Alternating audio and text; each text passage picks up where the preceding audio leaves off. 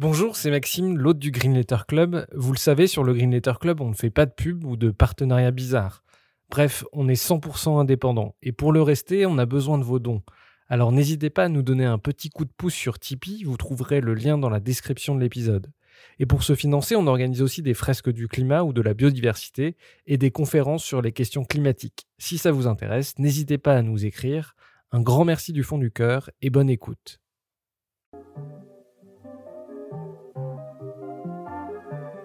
Bienvenue dans le Green Letter Club, la chaîne qui décortique les grands sujets écologiques. Aujourd'hui, nous allons parler de l'élévation du niveau des mers.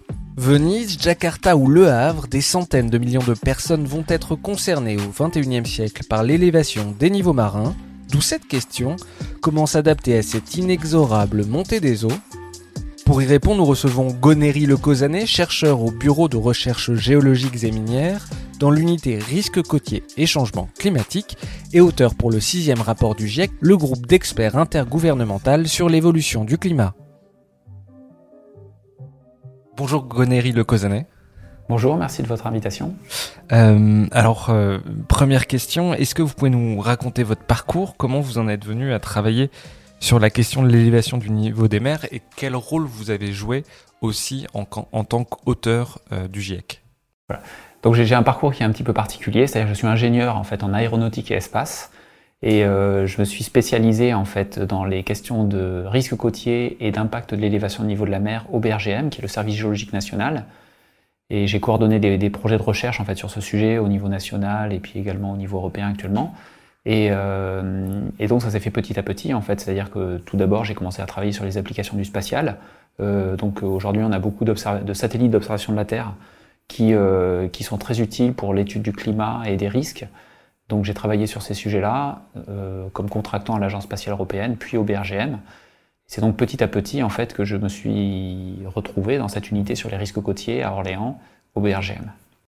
Et votre contribution auprès du GIEC Alors la contribution auprès du GIEC, euh, ce qui se passe, c'est que le, GIEC euh, fait des appels à candidature pour euh, ses auteurs. C'est-à-dire qu'à chaque fois qu'il y a un nouveau rapport, le GIEC passe un appel à candidature et demande qui veut bien contribuer. Donc il évalue des, ces candidatures au regard des contributions scientifiques que l'on voit dans les publications, par exemple, et également pour faire certains équilibres en termes d'expertise, en termes d'équilibre homme-femme et puis équilibre nord-sud, et par région également, par pays. Et donc bah, j'ai postulé pour ce rapport du groupe 2 pour contribuer au rapport Europe, sur l'adaptation Donc voilà, sur les impacts, l'adaptation et les vulnérabilités. Et j'ai également contribué à ce rapport sur la Méditerranée qui a été coordonné par Wolfgang Kramer. Et pendant le processus, on s'est rendu compte qu'il y avait besoin d'une synthèse sur l'élévation du niveau de la mer. Donc j'ai coordonné cette section sur l'élévation du niveau de la mer et les impacts et l'adaptation associés, parce que c'est vraiment mon sujet de, de, de, de prédilection. Et cette, euh, cette section, elle est intégrée dans, dans, le chapitre Océan, donc il y a le chapitre 3 du groupe 2.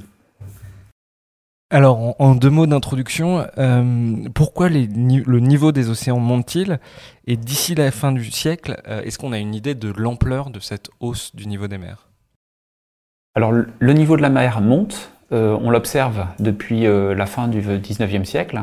On l'observe avec des marégraphes, donc qui sont en fait des appareils qui sont situés dans les ports. Quand on fait la moyenne de tous les marégraphes dans le monde, on s'aperçoit que le niveau de la mer monte. On l'observe depuis 1993 avec des satellites, des satellites altimétriques qui mesurent la distance entre le satellite et l'océan. Et on, voit que cette élévation du niveau de la mer, s'accélère. Donc elle est passée de 1,4 mm par an au XXe siècle à 3,7 mm par an aujourd'hui. Et pourquoi est-ce que ce niveau de la mer s'élève? En fait, on sait pourquoi. C'est à cause du réchauffement climatique, donc euh, du réchauffement climatique lié aux émissions de gaz à effet de serre. Donc euh, le, climat se réchauffe, donc euh, l'eau se réchauffe, l'océan se dilate, donc ça, ça crée une élévation au niveau de la mer. quand le climat se réchauffe, on a également une fonte des glaciers de montagne, donc non seulement dans les Alpes, les Andes, l'Himalaya, mais aussi les grands glaciers arctiques dans la terre de Baffin, dans le nord de la Russie, etc. Et ça, c'est une deuxième cause de l'élévation du niveau de la mer. Et enfin, depuis le début des années 2000, on observe euh, une, euh, une fonte de plus en plus rapide des grandes calottes groenlandaises et antarctiques. Donc l'élévation du niveau de la mer va se poursuivre. Et, la, question porte sur l'ampleur. Donc tout va dépendre effectivement des, émissions de gaz à effet de serre futures. Dans un climat qu'on aurait stabilisé autour de 2 degrés, on peut imaginer stabiliser le rythme d'élévation au niveau de la mer à 4 mm par an. Ça veut dire qu'en 2100, on aurait entre 40 cm et 60 cm d'élévation au niveau de la mer. Dans un scénario où on serait plutôt à 3 voire 4 degrés, on, serait plutôt entre 50 cm et 1 mètre, voire davantage, donc en 2100. Alors pourquoi davantage? Ça peut être... C'est parce qu'en fait on a une grande inconnue sur euh, la fonte de l'Antarctique. C'est-à-dire que l'Antarctique c'est une calotte de glace très particulière. C'est une calotte de glace qui est sur un socle rocheux qui est situé euh, en dessous du niveau marin, donc euh, la calotte est directement en contact à beaucoup d'endroits avec l'océan. L'océan se réchauffe, et il crée des instabilités euh, en, se réchauffant euh, sur ces calottes marines qui peuvent devenir instables. Qui, on observe déjà des instabilités dans certains grands glaciers. Et cette accélération, on ne sait pas exactement euh, si ça peut se produire au, 20e, au 21e siècle. Et, et, et, si ça se produit, ça pourrait causer une élévation au niveau de la mer qui pourrait aller jusqu'à 1m70. En fait, il y a le chiffre de 1m70 qui est donné dans le rapport du GIEC du groupe 1 de, de juillet 2021 pour avoir un, ordre de grandeur, si l'ensemble de l'Antarctique fondait, ça serait 50 mètres d'élévation du niveau des mers. C'est pas exclu qu'il y ait des, notamment une partie de l'Antarctique de l'Ouest qui fonde et qui, qui apporte 2-3 euh, mètres. Euh, on n'arrive pas très bien à savoir euh, justement les, la hausse du niveau marin que pourrait entraîner la déstabilisation de l'Antarctique de l'Ouest. Fait, si, vous pouvez regarder les choses un peu différemment, c'est-à-dire la question, c'est pas de savoir si le niveau de la mer va atteindre 2 mètres, c'est quand est-ce qu'on dépassera 2 mètres d'élévation du niveau de la mer. Donc ça pourrait être dès 2120, si on a un effondrement de l'Antarctique de l'Ouest, qui est un scénario aujourd'hui qu'on considère euh, comme peu probable mais qu'on ne peut pas exclure. Mais ça, pourrait être également dans beaucoup plus longtemps. Mais, éviter 2 mètres d'élévation du niveau de la mer, aujourd'hui, c'est extrêmement compliqué avec le réchauffement climatique, euh, dont on sait qu'il sera difficile de le contenir en deçà de 2 degrés ou 1 degré 5. Euh, L'Antarctique, effectivement, euh, bah, cette calotte de l'Antarctique de l'Ouest qui représente 5 mètres d'élévation au niveau de la mer, la totalité de l'Antarctique, effectivement, représente plus de 50 mètres. Et elle, est, instable et, la question de la vitesse de sa fonte, bah, c'est une question critique en recherche. Il y a des grands projets de recherche européens aux États-Unis, également en Asie, pour comprendre mieux cette fonte de l'Antarctique. Et aujourd'hui, on ne peut pas exclure ce scénario. Donc ce qu'il faut voir, c'est qu'en 2100, si vous avez disons même un mètre d'élévation au niveau de la mer, ça veut dire qu'en 2150, vous avez un mètre 50 en fait. Donc, euh, et en 2300, vous avez entre, euh, entre 3 mètres et 7 euh, mètres d'élévation au niveau de la mer dans un cas de forte émission de gaz à effet de serre, sans pouvoir exclure jusqu'à 15 mètres. Donc il y a un sujet en fait sur l'élévation du niveau de la mer qui est que dans la situation actuelle, avec 20 cm d'élévation au niveau de la mer depuis, depuis le 19e siècle, on a des effets en fait qui commencent tout juste à être observés. Euh, donc des effets sur les submersions marines à marée haute, euh, peut-être davantage d'érosion dans certains sites, etc. Mais euh, dans, dans, 10, 20, 30 ans, vous allez voir de plus en plus fréquemment des, submersions à marée haute dans les ports. Et puis lorsqu'il y aura des tempêtes, lorsqu'il y aura des submersions, elles seront beaucoup plus importantes. Parce qu'il y aura beaucoup plus d'eau qui passera au-dessus des défenses côtières, qui passera au-dessus des dunes, etc. Mais au bout d'un moment, c'est de la submersion permanente et de l'érosion, en fait. Quand vous dépassez 1 mètre, 1 mètre 70, 2 mètres, etc., là, il commence à y avoir des zones basses qui sont immergées. Donc cette escalade en fait des impacts dans le temps, c'est bah, un sujet de préoccupation qui est très particulier dans le domaine du changement climatique et qui est bien distinct dans, le rapport du GIEC euh, qui est paru en février 2022. Si, on, alors vous avez aussi un doctorat en géographie. Euh, quelles sont les régions du monde qui seront les plus durement touchées par l'élévation du niveau de la mer? Alors, je dirais que il faut voir que la plupart des zones habitées sont, euh, sont des zones qui sont exposées à l'élévation au niveau de la mer. En fait, il y a de la variabilité régionale dans l'élévation au niveau de la mer, c'est-à-dire que l'océan ne se réchauffe pas pareil euh, partout dans le monde. Donc vous avez une expansion thermique qui est reprise par les courants océaniques, par le vent, etc., qui, qui, est, qui, inégale. Donc on observe déjà aujourd'hui des, variations. Par exemple, le Pacifique Ouest, on sait qu'entre 1950 et 2010, il y a eu une élévation au niveau de la mer qui a été plus rapide que la moyenne alors qu'au large de la Californie, justement, le niveau de la mer, lui, a eu plutôt tendance à rester stable pendant la période, euh, disons, des années 80 à, 2010.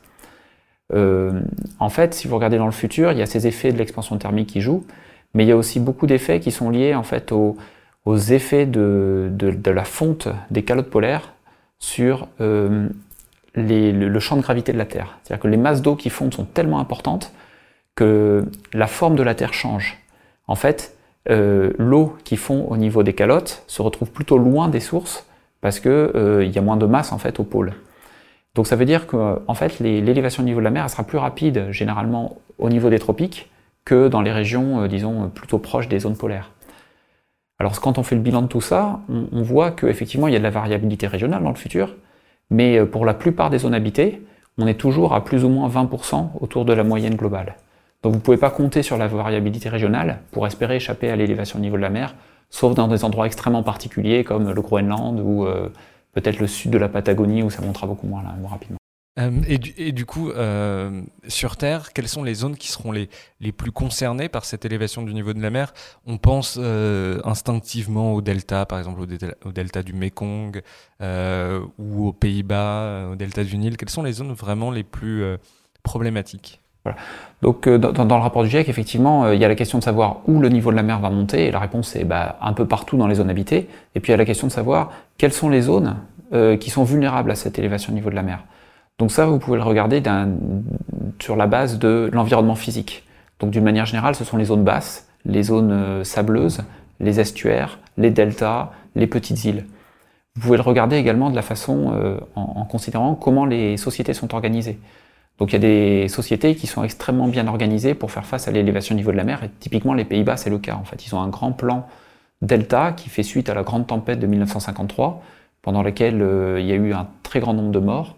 Euh, et qui a motivé un, plan de, sécurisation de tout ce qui est euh, défense côtière, donc euh, digues, barrières estuariennes, etc., qui fonctionne extrêmement bien et qui fonctionnera certainement jusqu'à 1-2 mètres d'élévation au niveau de la mer au moins en fait. bon, les, zones très vulnérables, ce sont les zones où il n'y a pas ces moyens d'adaptation, c'est typiquement l'Afrique, l'Asie du Sud-Est, mais également en fait des, des, petites îles hein, évidemment. Euh, mais, euh, mais également, en fait, euh, je pense qu'il faut bien voir qu'en France, on n'est pas du tout à l'abri de l'élévation au niveau de la mer. Il y a des questions qui vont se poser sur les côtes sableuses, les territoires ultramarins, les régions ultramarines, des grandes régions comme Poitou-Charentes, le Languedoc, et en fait un petit peu partout, en fait, parce que si vous regardez les territoires à risque d'inondation qui ont été déterminés par le ministère en charge de l'environnement, vous voyez en fait que vous avez des territoires à risque d'inondation côtière un peu partout en métropole. Euh, on, va, on va parler de la France après, mais euh, on a vu par exemple une ville comme euh, Jakarta, qui est la capitale de l'Indonésie, qui est une ville, une mégapole de plusieurs millions d'habitants. L'Indonésie a décidé de déplacer sa capitale à cause de l'élévation du niveau des mers. Ça, c'est un scénario qu'on va voir, qu'on peut voir se répéter dans, dans, dans les années proches. C'est-à-dire qu'il y a tout un tas de, d'énormes villes sur la côte qui risquent de déménager à cause de l'élévation du niveau des mers. Oui, alors effectivement, déjà, il faut expliquer pourquoi est-ce que euh, on a une élévation du niveau de la mer qui a des tels effets à Jakarta. En fait, ce sont dans les quartiers bas de Jakarta. Il y a une, exploitation des eaux souterraines qui est telle que le sol s'enfonce extrêmement rapidement. Donc euh, plusieurs dizaines de centimètres par an. Donc vous vous êtes retrouvé en fait avec des, un sol qui s'est enfoncé par endroits de plus de 2 mètres et euh, effectivement des quartiers qui sont plus vraiment habitables. Donc l'élévation du niveau de la mer euh, dans ces régions, effectivement, c'est euh, le changement climatique, mais également cette subsidence, le sol qui s'enfonce. Et ça, c'est quelque chose qui est assez fréquent en Asie du Sud-Est, en fait. Donc le cas de Manille, Bangkok, dans le passé, il y a eu Shanghai, mais là, ils ont arrêté les exploitations d'eau souterraine, donc le, le, sol a cessé de s'enfoncer. Il y a Tokyo dans le passé également. Euh, donc c'est un cas très fréquent en Asie du Sud-Est. Euh, Jakarta, en fait, ils ont décidé de bouger leur capitale, non seulement pour euh, des questions d'élévation au niveau de la mer, mais également pour des considérations de surpopulation à Java. Et ils vont la relocaliser à, Bornéo, avec des questions qui se posent pour les impacts pour l'environnement donc de cette forêt à Bornéo, qui est déjà aujourd'hui très menacée, en fait. Hein. Donc, je pense que l'élévation au niveau de la mer, et c'est même certain, il y a eu plusieurs articles qui ont été publiés sur ce sujet, ce n'est qu'une des motivations pour déplacer la capitale.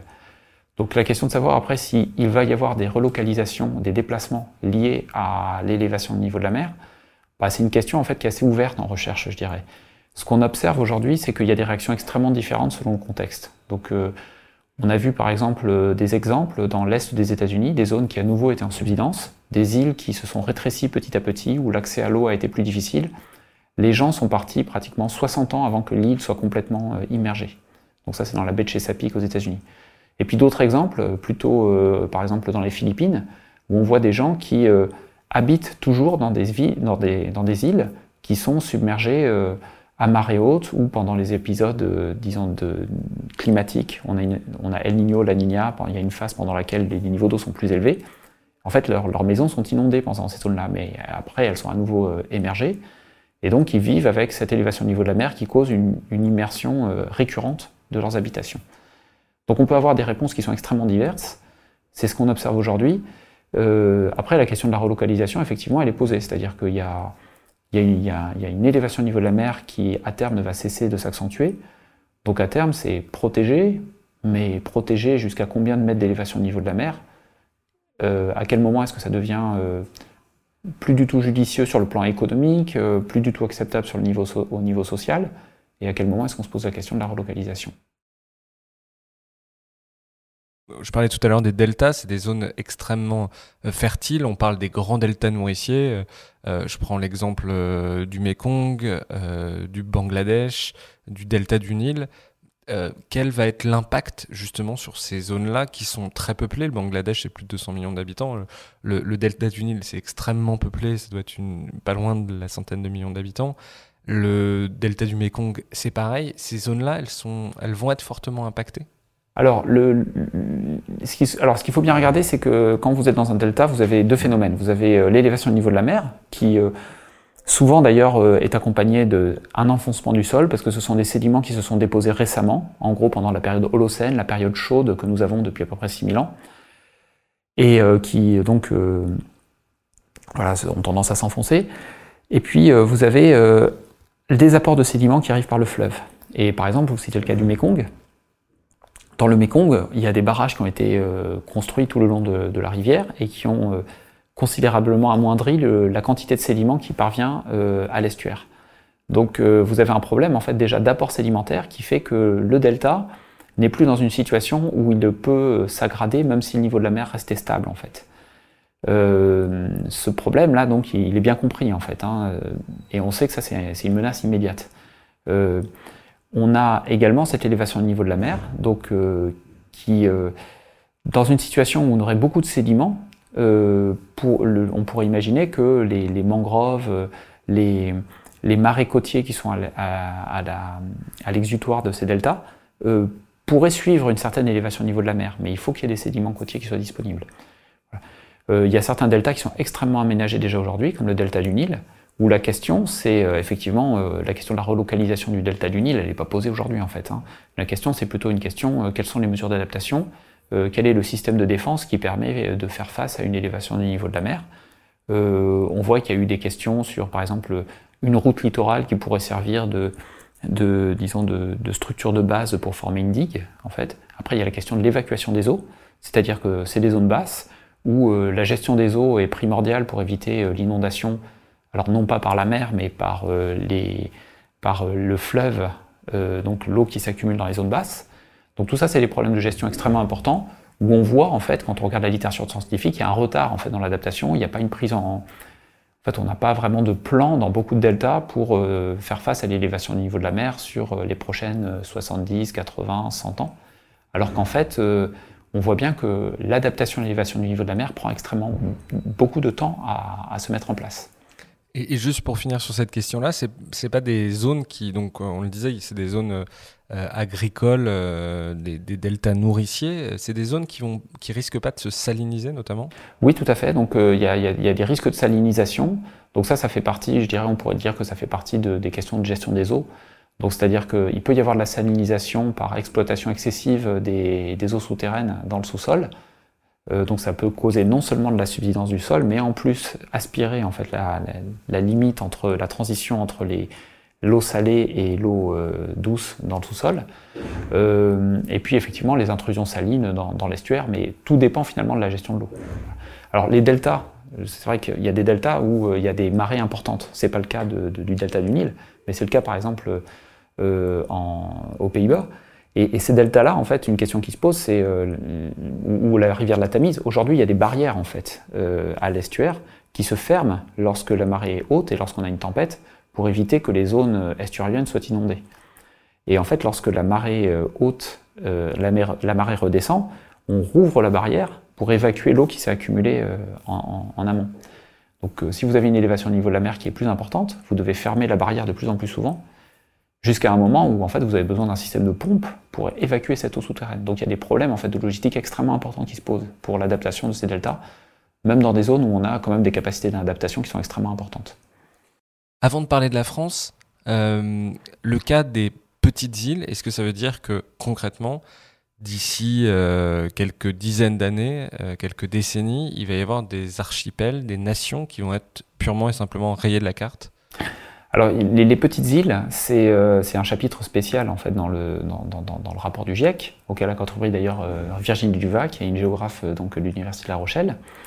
Et ces petites îles, effectivement, quand on pense aux Maldives, on a un territoire où l'altitude maximale elle est très légèrement au-delà de 1 mètre au-dessus du niveau moyen des mers. Donc il est certain qu'avec 10 euh, mètres d'élévation au niveau de la mer, qui est quelque chose qu'on ne peut pas exclure en 2300, euh, il n'y a plus de réponse naturelle en fait euh, ces...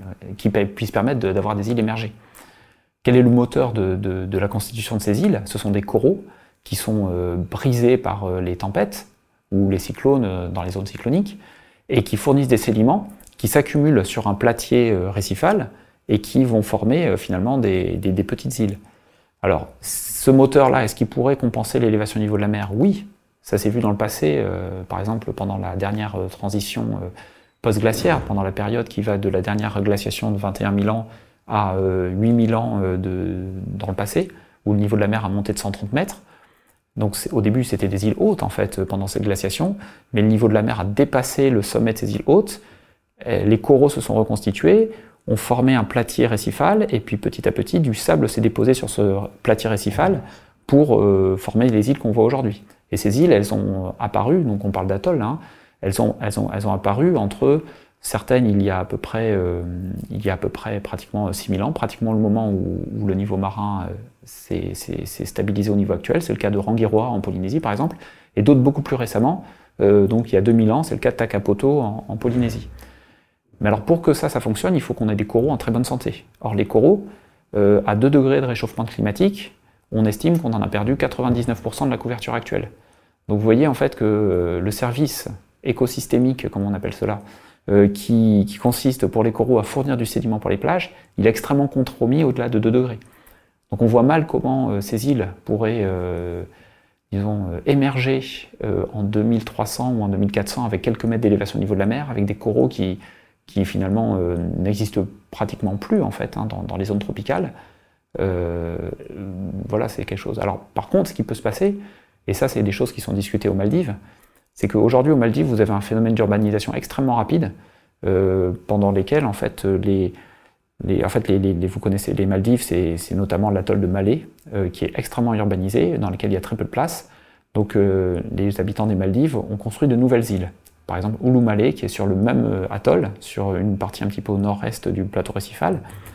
Donc comment on construit de nouvelles îles? On prend du sable, on le dépose sur le platier rocheux, et puis on crée des enrochements autour de cette île, et puis on développe des maisons par-dessus en fait. C'est extrêmement simple. Et euh, ça demande beaucoup de sable. Et, effectivement, euh, ils font ça de manière extrêmement rapide, et ils se disent, bah, finalement, même à 2 mètres d'élévation au niveau de la mer, c'est possible de faire ça. Donc un scénario, c'est effectivement d'avoir des îles complètement artificielles, émergées aux Maldives, même en 2300 avec quelques mètres d'élévation au niveau de la mer, mais plus d'îles naturelles, ça c'est certain. Euh, on va revenir en France. Quelles sont les régions les plus concernées par le, phénomène d'élévation du niveau des mers?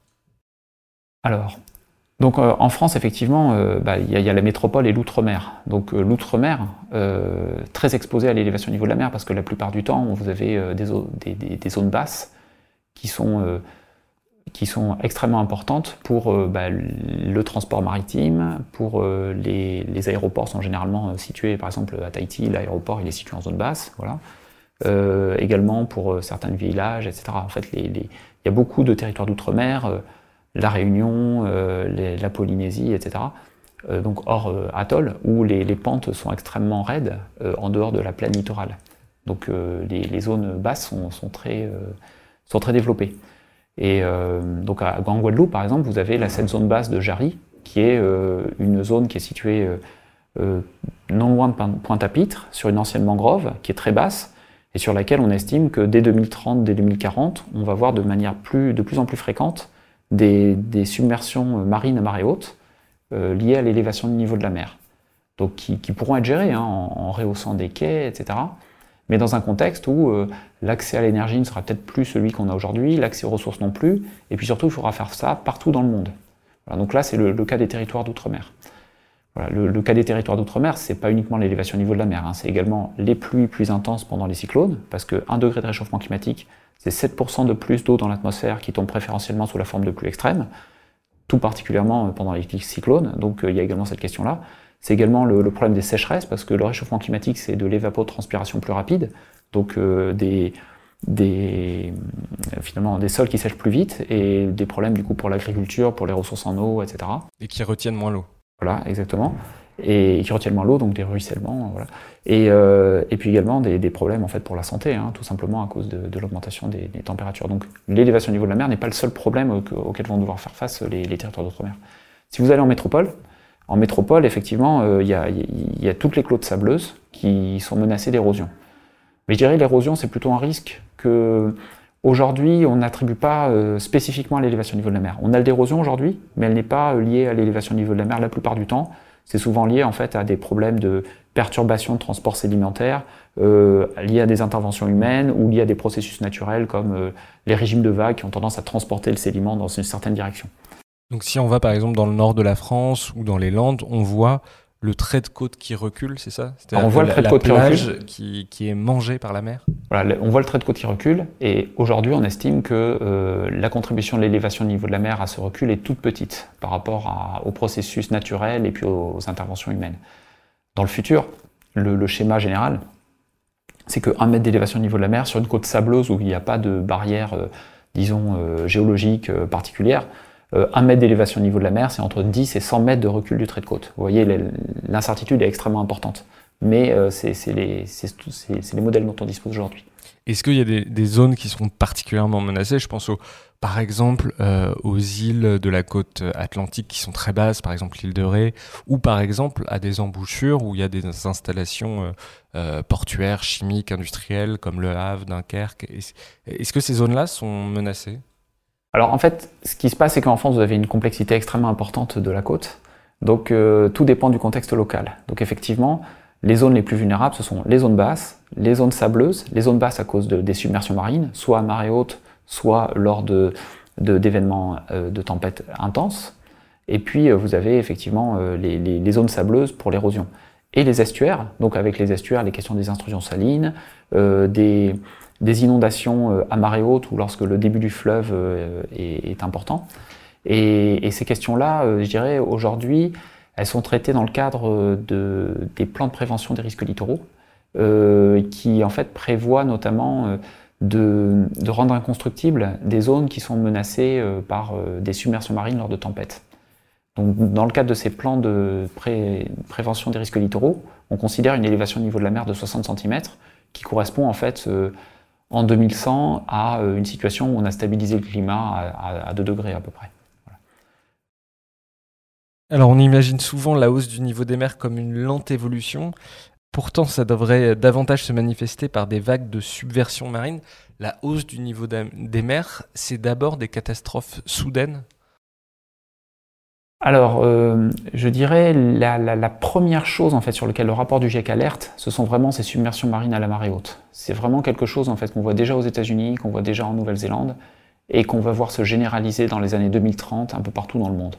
Et je crois qu'en France, on n'a pas réalisé ça en fait. C'est vraiment quelque chose sur lequel euh, il y a un sujet pour les ports de s'emparer de ce sujet-là. Vous pouvez prendre des exemples de ce qui se passe aux États-Unis en Alors, ce, qui, se passe aux États-Unis, c'est euh, que euh, vous avez une zone euh, donc, qui est vers la Virginie, en fait, hein, où non seulement vous avez l'élévation au niveau de la mer, 3 mm par an, mais en plus vous avez le sol qui s'enfonce 2 mm par an.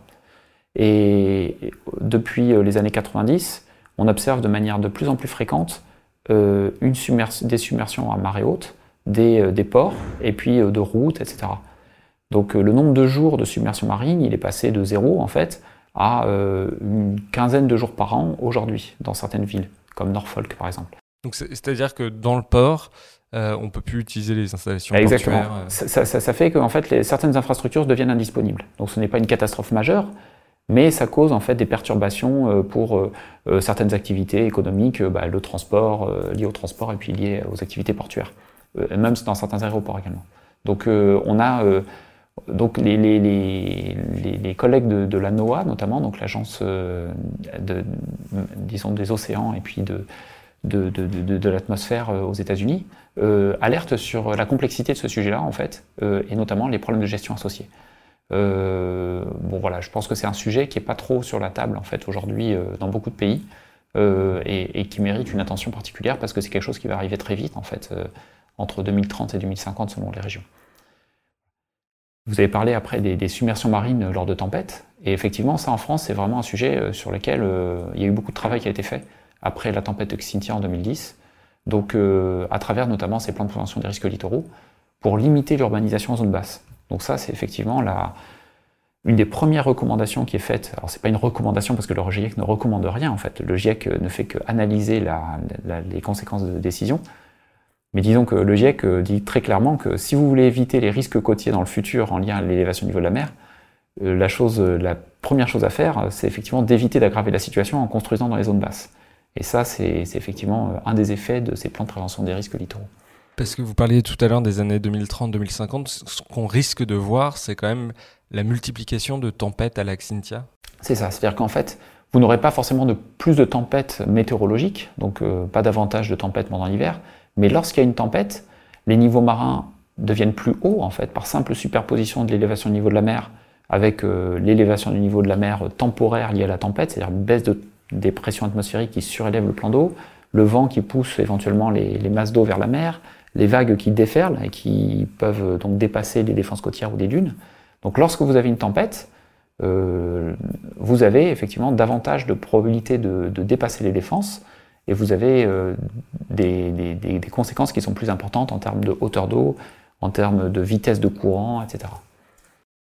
Pour les gens qui nous écoutent, par exemple, euh, vous avez une maison à proximité de la mer, par exemple en Normandie à Coursol-sur-Mer, par exemple sur l'île de Ré, ou même vous habitez dans des zones basses, par exemple à Bordeaux. Ces maisons-là, ces habitations-là, d'ici 2050, euh, il n'y a quand même pas de risque Est-ce que vous pouvez euh, peut-être rassurer les gens qui nous écoutent Ou alors, au contraire, euh, il faut commencer à se poser des questions assez sérieusement? Bah, Je pense que c'est lorsque vous achetez une maison, vous avez accès en fait à tous les documents d'urbanisme et notamment bah, les plans de prévention des risques littoraux. Et je pense que c'est utile de regarder les plans de prévention des risques littoraux lorsque vous achetez une maison. Après, effectivement, si vous regardez les prix des maisons sur le littoral, aujourd'hui, il n'est pas affecté par l'élévation du niveau de la mer. Et effectivement, il y a beaucoup de zones dans lesquelles, en 2050, euh, la, maison n'aura pas disparu, ni, même peut-être en 2100 si vous avez euh, une limitation des émissions de gaz à effet de serre, en fait. Euh, donc, je pense que la, première chose à faire, effectivement, c'est de consulter les documents d'urbanisme locaux, en fait. Après, si vous, vous avez bon, voilà, il y, a des sites qui présentent très clairement, notamment le Bergem, un, un, site internet qui présente les zones basses situées en dessous du niveau à marée haute, plus par exemple 50 cm, 1 mètre ou 1 mètre 50 d'élévation au niveau de la mer. Donc vous pouvez voir très facilement en fait où vous en êtes par rapport à ça. Ça ne veut pas dire que la zone sera submergée, mais ça veut dire qu'en cas de tempête, en cas de, submersion, il y a une possibilité d'être submergé. Mais ça, normalement, c'est dans les plans de prévention des risques littoraux. Mais moi, par exemple, j'ai regardé des cartes, euh, je sais plus, je crois que c'est sur, des sites américains, justement, qui des projections d'élévation du, niveau des mers. Et je voyais, je regardais euh, à Caen, par exemple, euh, la ville d'où je viens, euh, à, partir d'un mètre ou deux mètres, on voit la moitié de la ville qui est sous les eaux.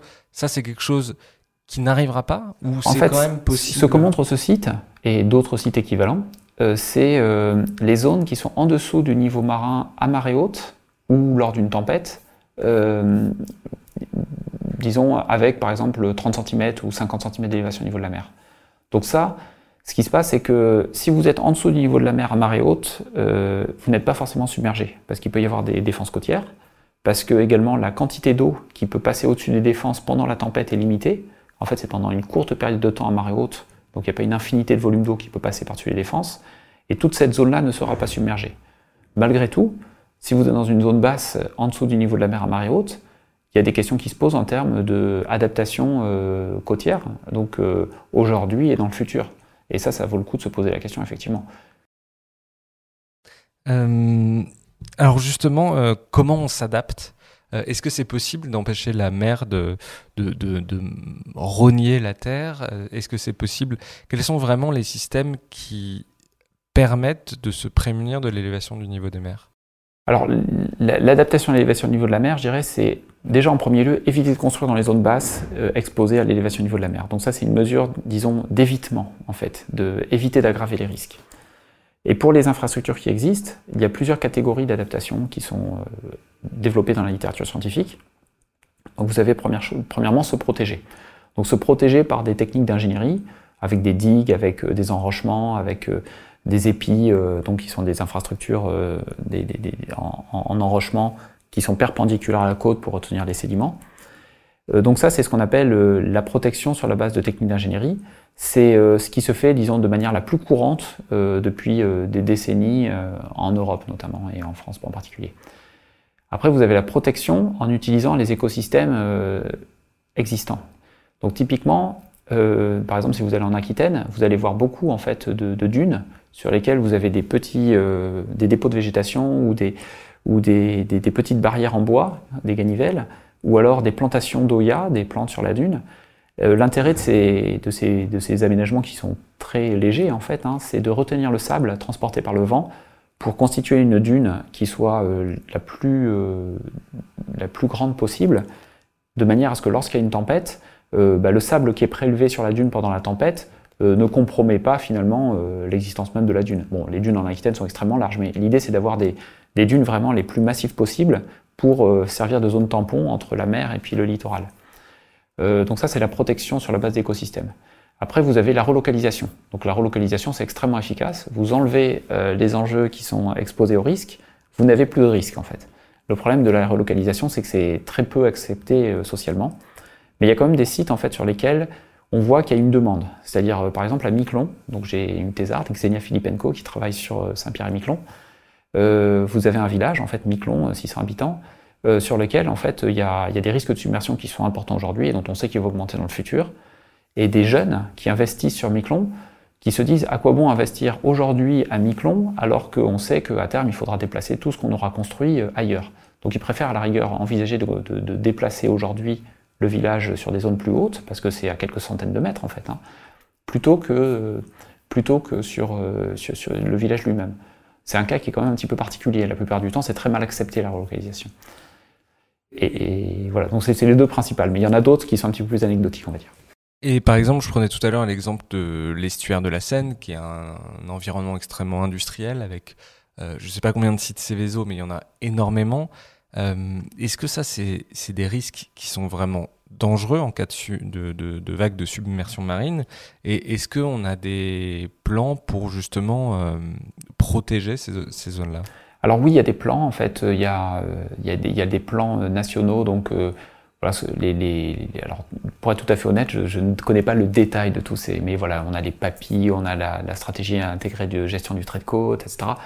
Euh, les, les, plans de prévention des risques, des plans territoriaux d'aménagement, les PCAET, etc qui en fait, euh, en fait essaie d'examiner comment on se met dans la meilleure situation possible vis-à-vis de l'élévation au niveau de la mer, vis-à-vis euh, des, en général de tous les risques pour, euh, en termes de composition territoriale. Donc il y a plein de choses qui existent. le plus prescriptif, ça reste le plan de prévention des risques littoraux. C'est-à-dire que là, une fois qu'il est en place, vous avez une obligation de ne pas urbaniser dans certaines zones. les, bon, ce qui, disons, là, les questions qui vont se poser par rapport à ça, c'est, il y en a, il y en a deux en fait par rapport à l'estuaire. La première, c'est que le fonctionnement actuel de l'estuaire, il n'est pas satisfaisant. C'est-à-dire que vous avez un estuaire qui est euh, extrêmement chenalisé, euh, dans lequel euh, les écosystèmes n'ont pas beaucoup d'espace pour se développer. il y a peu d'échanges en fait entre bah, des zones qui pourraient être éventuellement submergées et d'autres qui, ah, et sans que ça pose beaucoup de problèmes en fait, qui seraient des marais côtiers, le marais Vernier, etc. Pour imaginer étendre les zones qui peuvent être submergées. Et, puis les zones qui sont qui, sont en eau. Voilà. Et, nos collègues de l'IFREMER, par exemple, qui sont des spécialistes des estuaires et de la biodiversité marine, disent clairement, euh, vu qu'on est obligé de s'adapter à l'élévation au niveau de la mer, euh, faisons-le en restaurant une meilleure qualité des écosystèmes estuariens. En fait, euh, prenons cette obligation de faire quelque chose comme une opportunité pour restaurer un, un équilibre écologique dans ces estuaires. Donc c'est accompagné par certaines directives européennes comme la directive cadre milieu marin, etc. Le deuxième problème qui se pose, c'est effectivement ce que vous avez cité, les, euh, zones, euh, en fait, les, sites sols pollués, euh, également les sites industriels critiques, etc., qui ont des longues durées de vie, donc ça peut être plusieurs dizaines ou plusieurs, parfois centaines d'années, hein, parce qu'une fois qu'on a mis une décharge côtière dans le sous-sol, eh ben, elle reste là jusqu'à ce qu'on s'en occupe à nouveau, et qui peuvent être érodées ou submergées. Ça, c'est vraiment un sujet en fait dont on commence à s'emparer en France et qui a commencé à être traité euh, beaucoup en Angleterre en fait depuis 5 euh, à 10 ans. Euh, on commence à réaliser en fait que ce genre de sujet nous fait un peu sauter cette limite temporelle à 2100 qu'on avait jusqu'à présent. C'est-à-dire que c'est des sujets sur lesquels il faut se poser la question, en fait, de l'élévation du niveau de la mer bien au-delà de 2100. on voit que ça va avoir des impacts sur ces zones industrielles, ces et sols pollués, et que donc de toute façon il y aura une, euh, une dépollution à faire de ces sols, et, ou, alors d'autres mesures de confinement, des choses comme ça. Et, et donc quand est-ce que c'est la meilleure, quand est-ce qu'on doit le faire? Ça, la question peut se poser en fait. Est-ce que c'est aujourd'hui? Est-ce que c'est dans 20 ans, dans 30 ans, etc.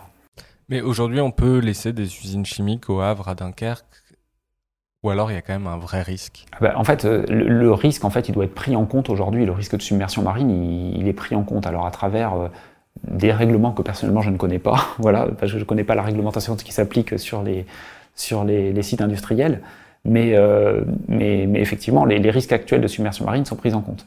Et ce qui est moins pris en compte, c'est les risques en fait d'élévation du niveau de la mer à long terme sur des sites qui ont des durées de vie généralement qui sont extrêmement longues. Et puis surtout, une fois qu'on les a finalement euh, des, finalement qu'on a, qu'on a considéré que les sites étaient en fin de vie, il reste des questions de sites et sols pollués qui sont à gérer et pour lesquels là, il y a, de la recherche à faire sur comment faire au mieux. Hein. C'est des questions assez ouvertes en fait. Euh, alors il y a un cas emblématique, c'est le cas de Venise. Euh, donc Venise qui est sujette à des, aqua alta, des, donc des, submersions marines assez fréquentes. Euh, ils ont mis en place une barrière qui s'appelle la barrière Mosée, qui veut dire Moïse, euh, est-ce que vous pouvez nous présenter cet ouvrage? Est-ce que ces, ouvrages sont efficaces? Euh, Combien coûtent-ils? Est-ce que, est que, est que, vous pouvez nous présenter ce, dispositif? Alors, la, question de Venise, c'est euh, une section à part dans le rapport du chapitre 13. Et alors pourquoi? Parce qu'effectivement, en Europe, bah, c'est un des exemples sur lesquels, enfin, c'est même l'exemple majeur sur lequel on est certain que l'élévation du niveau de la mer a eu un impact en fait. C'est-à-dire que si vous regardez les aqua alta depuis les années 1960, on a vu leur fréquencité et intensité augmenter de manière complètement euh, cohérente avec l'élévation du niveau de la mer. Donc qui là-bas est dû d'une part à la subsidence, donc c'est à peu près un millimètre par an, et d'autre part à l'élévation du niveau de la mer. Euh, donc effectivement, dès les années 60, il y a eu euh, la prise de conscience qu'il fallait faire quelque chose. Et ce quelque chose a été euh, défini dans les années 80, ça a été cette barrière euh, MOSE, qui consiste en fait tout simplement à fermer le lagon de, Venise euh, pendant les événements d'Aqua Alta, donc pour empêcher que l'eau de l'Adriatique rentre dans le lagon. Donc cette barrière est opérationnelle depuis les années 2020, donc il y a eu, je il y a eu beaucoup de difficultés hein, qui ont été rencontrées, qui n'étaient pas que d'ordre technique, mais en fait, ça me donne une idée de la durée que peut prendre un, projet d'adaptation à l'élévation du niveau de la mer. Il a fallu 40 ans pour euh, mettre en service cette barrière entre le moment où on a vu qu'est-ce que il allait être fait et euh, la, mise en service euh, finale. Mais là, donc aujourd'hui, en fait, ce qui se passe, c'est a priori, on limite le nombre d'aqua même on peut complètement éviter les aqua à Venise pour un certain temps mais l'élévation au niveau de la mer continue. Et donc, quand vous avez 50 cm d'élévation au niveau de la mer, vous avez à peu près deux mois de fermeture de la barrière de Venise. Et euh, ça, ça veut dire que en fait, vous, complexifiez euh, considérablement le trafic euh, des bateaux entre l'Adriatique et la lagune. Et puis d'autre part, que vous perturbez de manière majeure l'écosystème lagunaire. Donc là, la barrière seule ne, ne, pourra pas être une solution satisfaisante euh, dès euh, le moment où on aura dépassé 50 cm d'élévation au niveau de la mer. Et au-delà, effectivement, quand le niveau de la mer augmente, vous avez euh, une augmentation de la durée de fermeture qui est extrêmement importante. Et donc le système, bah, au bout d'un moment, il va devenir obsolète et il faudra songer à un autre système. Quel est le système qui, fera, qui succédera à la barrière MOS de Venise? Aujourd'hui, personne ne sait en fait. Donc il y, y, a des questions qui se posent en fait sur le séquençage de l'adaptation au fur et à mesure que le niveau de la mer s'élève. Euh, pendant euh, plusieurs dizaines euh, ou centaines d'années. Sachant que c'est aussi des milliards, voire des dizaines de milliards d'euros d'investissement. Voilà, donc les, ordres de grandeur des investissements, à vrai dire, je ne les connais pas, mais vous les avez regardés, donc je pense que c'est le cas.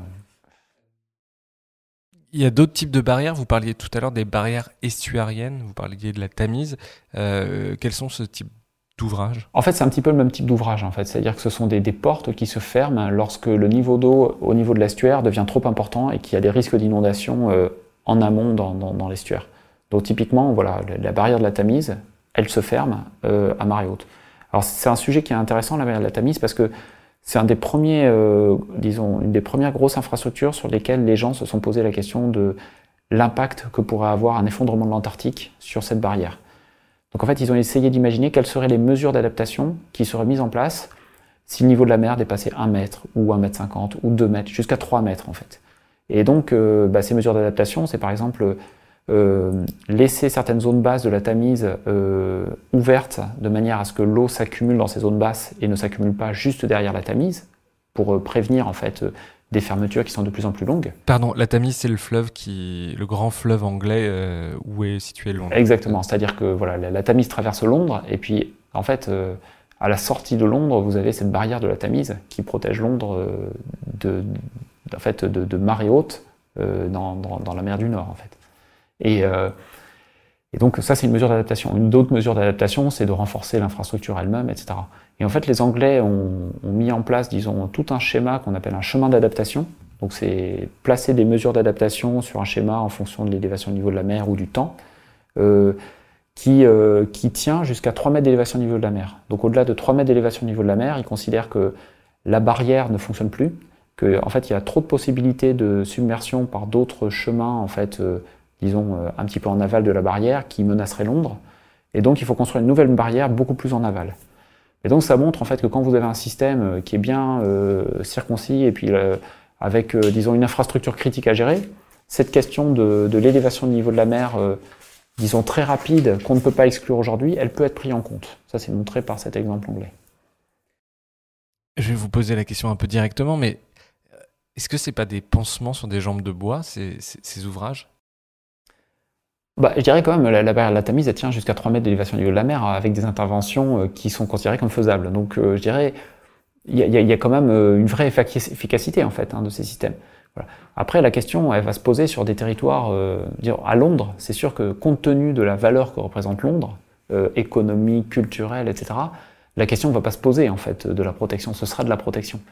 Euh, la question elle va se poser en fait dans des zones où, euh, euh, bah, par exemple, les, ressources pour l'adaptation sont extrêmement limitées et où effectivement on ne peut pas imaginer protéger le site face à une élévation au niveau de la mer très importante, par exemple. donc là, là, effectivement, là, là les, choix d'adaptation sont beaucoup plus complexes en fait. Pour parler clairement, ça veut dire que comme il va falloir s'adapter à peu près partout, sur tous les littoraux, les décisions politiques vont favoriser la protection des grandes villes et même des grandes villes riches. C'est-à-dire que les mesures d'adaptation, on va pouvoir les mettre en place euh, au nord pour protéger les grandes villes, pas pour protéger forcément les petits villages et euh, au sud, même, il y a plein de villes qui pourront pas être protégées. C'est un peu ça que vous dites? En fait, ce qui se passe, c'est que ça, ça pourrait être un, un des schémas d'adaptation. C'est-à-dire qu'on pourrait faire euh, les décisions uniquement sur une base économique, en se disant que dans certaines zones, il n'est pas économiquement intéressant de protéger, et donc il vaut mieux relocaliser. Est-ce que c'est ça qu'on va faire? À mon avis, non, hein, parce qu'il y a beaucoup de décisions aujourd'hui qui sont prises euh, qui ne correspondent pas à des analyses coûts-bénéfices, en fait, y compris en termes de protection côtière, en fait. Hein. Euh. Donc, euh, voilà. Donc, après, il peut y avoir d'autres considérations qui rentrent en ligne de côte, comme par exemple la valeur culturelle, la valeur paysagère, des choses comme ça, qui vont réorienter les, les schémas d'adaptation. Mais effectivement, de toute façon, ce qui se passe, c'est que les, il y a des zones pour lesquelles les ressources dans l'adaptation sont très limitées. Et puis aujourd'hui, on a des ressources importantes. On a un accès facile à l'énergie, euh, à des ressources euh, matérielles. Le rapport euh, du groupe 2, il met clairement dans le résumé aux décideurs que ce ne sera pas le cas pendant des siècles en fait. En fait, au fur et à mesure qu'on va avancer dans le 21e siècle, on va avoir une énergie qui sera probablement plus chère et un accès aux matériaux qui sera probablement plus, plus difficile. Donc les choix en matière d'adaptation, en matière de, euh, de, transition énergétique, euh, ben, en fait, il faut les, il, y a des questions judicieuses à se poser, en fait. Dans le rapport du GIEC, si on élargit un petit peu cette question, il y a la question finalement de est-ce qu'on peut limiter le réchauffement climatique à 2 degrés, s'y adapter et puis atteindre les objectifs de développement durable en 2030 La réponse est oui, mais la fenêtre est étroite et le chemin est complexe en fait. Donc il y a un budget carbone qui est très limité pour faire ça. Il y a des ressources également qui sont limitées. donc il n'y a, plus beaucoup de temps, on va dire. En fait, il y a même enfin, la, fenêtre d'opportunité pour euh, atteindre ces objectifs, elle est en train de se refermer en fait. Ça, c'est dit clairement dans le rapport du GIEC. Est-ce qu'on a une estimation du coût euh, qu'engendrerait une évolution du niveau des mers de l'ordre d'un mètre? Euh, ne serait-ce que des ordres de grandeur pour savoir combien ça va coûter de s'adapter Voilà, donc les, les, ordres de grandeur, en fait, c'est basé sur des modèles, disons, très grande échelle qui ont beaucoup d'incertitudes. Mais disons que en fait, ce qu'on peut en tirer de cette ordre de grandeur, c'est que bah, aujourd'hui, vous avez euh, le premier coup, c'est les inondations euh, continentales, et les inondations côtières, euh, c'est bien en dessous en fait. Mais en 2100, ce sera le contraire. Les inondations côtières sont beaucoup plus importantes que les inondations continentales en termes de coûts, malgré l'augmentation des pluies intenses liées au changement climatique. L'ordre de grandeur également qu'on peut donner, c'est avec euh, une élévation du niveau de la mer qui est, euh, qui est, qui est contenue, donc euh, qui correspond à un scénario, on va dire, à 2 degrés, 2 degrés 5, et puis de l'adaptation, disons, une adaptation qui est cost efficient, c'est-à-dire on, s'adapte là où il y a un intérêt économique à le faire, vous avez une multiplication par 10 des coûts de, des, dommages en fait, de la, de, de la, de, à ces, à ces submersions marines, en fait, essentiellement submersions marines. Donc ça, c'est des ordres de grandeur, en fait, on ne peut pas aller beaucoup plus dans le détail. Euh, si vous regardez les modèles, si vous mettez un scénario à forte émission de gaz à effet de serre, avec peu d'adaptation, vous avez une multiplication par 100 ou par 1000, en fait, hein, des coûts. Mais vous voyez que ces chiffres, en fait, ils sont très incertains. Mais l'idée générale, c'est les ordres de grandeur. C'est-à-dire que oui, on, doit se préparer à une augmentation d'un ordre de grandeur, voire deux ordres de grandeur, de, des coûts euh, liés aux submersions marines. Là, je voyais dans, un rapport de la Banque mondiale, la Banque mondiale parlait de 18 000 milliards de dollars de l'élévation du niveau d'un mètre. Ça veut dire quand même que c'est des chiffres qui sont euh, Oui, oui. Alors, c'est vrai que là, j'ai pas révisé les chiffres exacts, mais, ça, représente effectivement des, parts, euh, disons, qui sont euh, dans certains pays, disons, un petit peu en dessous du pourcent de PIB, quoi. Donc, effectivement, c'est très important. Maintenant, il faut bien voir que c'est réalisé avec des modèles qui ont beaucoup de limites, euh, que l'adaptation elle peut limiter considérablement ses coûts, et que euh, bah, surtout l'atténuation, en fait, limiter le réchauffement climatique pour limiter l'élévation du niveau de la mer peut réduire considérablement ses coûts. L'autre question aussi, c'est euh, il faut bien voir qu'un monde dans lequel on a laissé les températures évoluer vers 3-4 degrés, la question de l'élévation du niveau de la mer se pose, mais il y a aussi tout simplement la question de l'augmentation des températures, les risques pour la santé humaine, pour les écosystèmes, euh, les pertes de production agricole, les pénuries d'eau, euh, les, pluies intenses, euh, disons, lors d'événements de, pluie. donc tout ça cumulé, ça fait en fait des. En fait, il y a un risque d'effet en cascade dans l'économie qu'on ne sait pas très bien quantifier. Ça, ça a été. Il y, a une alerte en fait là-dessus dans le rapport du GIEC. C'est ce qu'on appelle une évidence émergente, c'est-à-dire qu'on ne peut pas dire que ça va se passer, mais c'est une alerte. Euh, sur le fait que une tempête en 2100 euh, en Europe, euh, par exemple en mer du Nord, dans un contexte où on aurait peu, on se serait mal adapté, elle peut causer en fait des défauts dans le système assurantiel qui se propagent dans le système financier avec un effet boule de neige, de sorte que les coûts indirects liés à cette catastrophe sont 5 fois à 10 fois supérieurs aux coûts de la tempête elle-même, ces coups de tempête étant extrêmement importants. Et ça, ça peut créer une crise systémique euh, qui est euh, un petit peu comparable en fait à, des crises systémiques comme vous avez pu avoir en 2008 ou des choses comme ça en fait. Donc euh, la question de la propagation en fait de, ces risques, les risques en cascade, les effets boule de neige de ces crises qu'on peut avoir devant nous, c'est quelque chose en fait sur lequel il y a une alerte sans qu'on puisse dire que ça, va vraiment se passer en fait. Hein. C'est plutôt une alerte pour dire attention, on ne peut pas l'exclure mais euh, c'est quelque chose en fait qui, euh, commence à émerger dans la littérature scientifique en fait. Sur cette question de la hausse du niveau des mers, il y a, euh, il y a un sujet qui est très important, c'est celui des délais. C'est des ouvrages qui sont complexes, on l'a vu tout à l'heure avec la barrière Mosée de Venise. c'est des, ouvrages qui prennent du temps. est-ce qu'on a une, idée pareille des ordres de grandeur de, du temps qu'il faut pour euh, construire des ouvrages euh, pour s'adapter à la hausse du niveau des mers? Alors en fait, c'est très différent selon le type d'ouvrage et selon le contexte, euh, disons, local. Hein. Mais d'une manière générale, on considère qu'une barrière estuarienne, dans le rapport, on met une quarantaine d'années à peu près. Voilà, ça peut être critiqué, ça peut être moins rapide ou, mettre plus de temps, mais, voilà, environ 40 ans. des digues dans un milieu où on a peu de vagues, en fait, un milieu estuarien, c'est plutôt entre 10 et 20 ans. Donc euh, voilà. Euh, des, solutions fondées sur la nature, en fait, euh, je dirais, c'est pas très difficile à mettre en œuvre, mais il y a de la concertation à faire en amont, donc ça peut quand même mettre quelques années, voire quelques dizaines d'années, en fait. Hein. Donc là, là, typiquement, l'expérience du conservatoire littoral, elle est importante pour voir un petit peu le temps que prend, bah, finalement, la définition d'un projet de territoire à l'échelle d'une région où on se pose des questions de relocalisation, de solutions basées sur la nature, etc. etc. Donc effectivement, on a une urgence sur l'adaptation, non pas parce qu'on a des effets aujourd'hui, mais parce qu'on sait qu'on va mettre beaucoup de temps à s'adapter et que là, aujourd'hui, on devrait être en train de réfléchir à qu'est-ce qui va se passer en 2060 euh, en termes, par exemple, de submersion chronique à marée haute, euh, de, submersion dans les estuaires, etc., etc. Ça veut dire que les décisions politiques, elles doivent être prises aujourd'hui? Ça veut dire qu'il hum, faut un cadre institutionnel qui permette de, prendre en compte ces choses-là, en fait. Et en France, on ne peut pas dire qu'il n'y a rien, hein. il, y a, même un progrès dans l'adaptation. Mais cette gouvernance euh, de l'adaptation, elle met très longtemps à se mettre en place. Et ça, c'est quelque chose qui est commun à tous les pays. Hein. On le voit dans les rapports du GIEC, en Australie, en France, aux États-Unis, etc. Euh, depuis 1997, en France, il y a eu beaucoup, beaucoup d'améliorations au plan de prévention des risques littoraux, mais, mais on ne couvre pas tous les sujets. On n'a pas ce sujet des submersions chroniques à marée haute qui est, traité aussi bien, par exemple, qu'aux États-Unis. on n'a pas cette question euh, du très long terme. Des, on commence à s'en préoccuper. Il y a eu des, déclarations hein, gouvernementales sur euh, les décharges côtières, euh, leur, leur, submersion marée haute, mais on n'a pas encore exploré complètement tous les problèmes qui se posent à long terme sur l'élévation du niveau de la mer. Donc je dirais en France, on est, plutôt en avant sur les questions, disons, de submersion lors d'événements extrêmes, tempêtes, en termes Là, je dirais, euh, voilà, il y, a quand même beaucoup de progrès qui ont été faits, mais bon, on s'est limité à 60 cm d'élévation au niveau de la mer hein, sur euh, ces sujets-là. Euh, et, on regarde beaucoup moins ce qui se passe bien avant 2100 et ce qui se passe bien après 2100.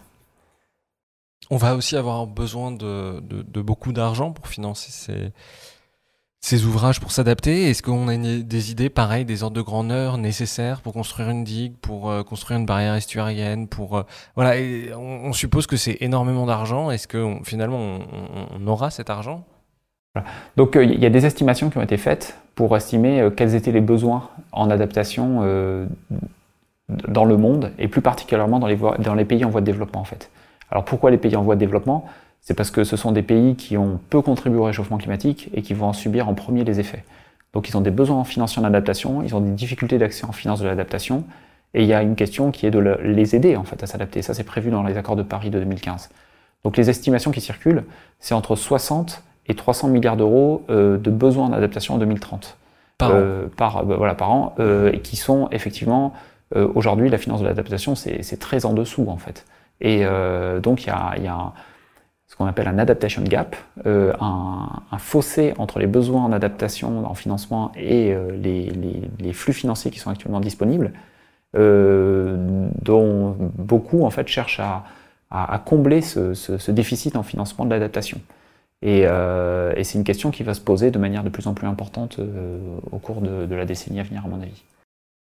Et, chez nous, on ne sait pas trop euh, quels sont les, montants à mobiliser. Alors chez nous, en fait, voilà, ce qui se passe, c'est que les, spécialistes des ligues, ça va être par exemple le CEREMA ou des établissements euh, ou, des bureaux d'ingénierie qui diront euh, précisément quel est le coût d'une infrastructure d'enranchement, en fait.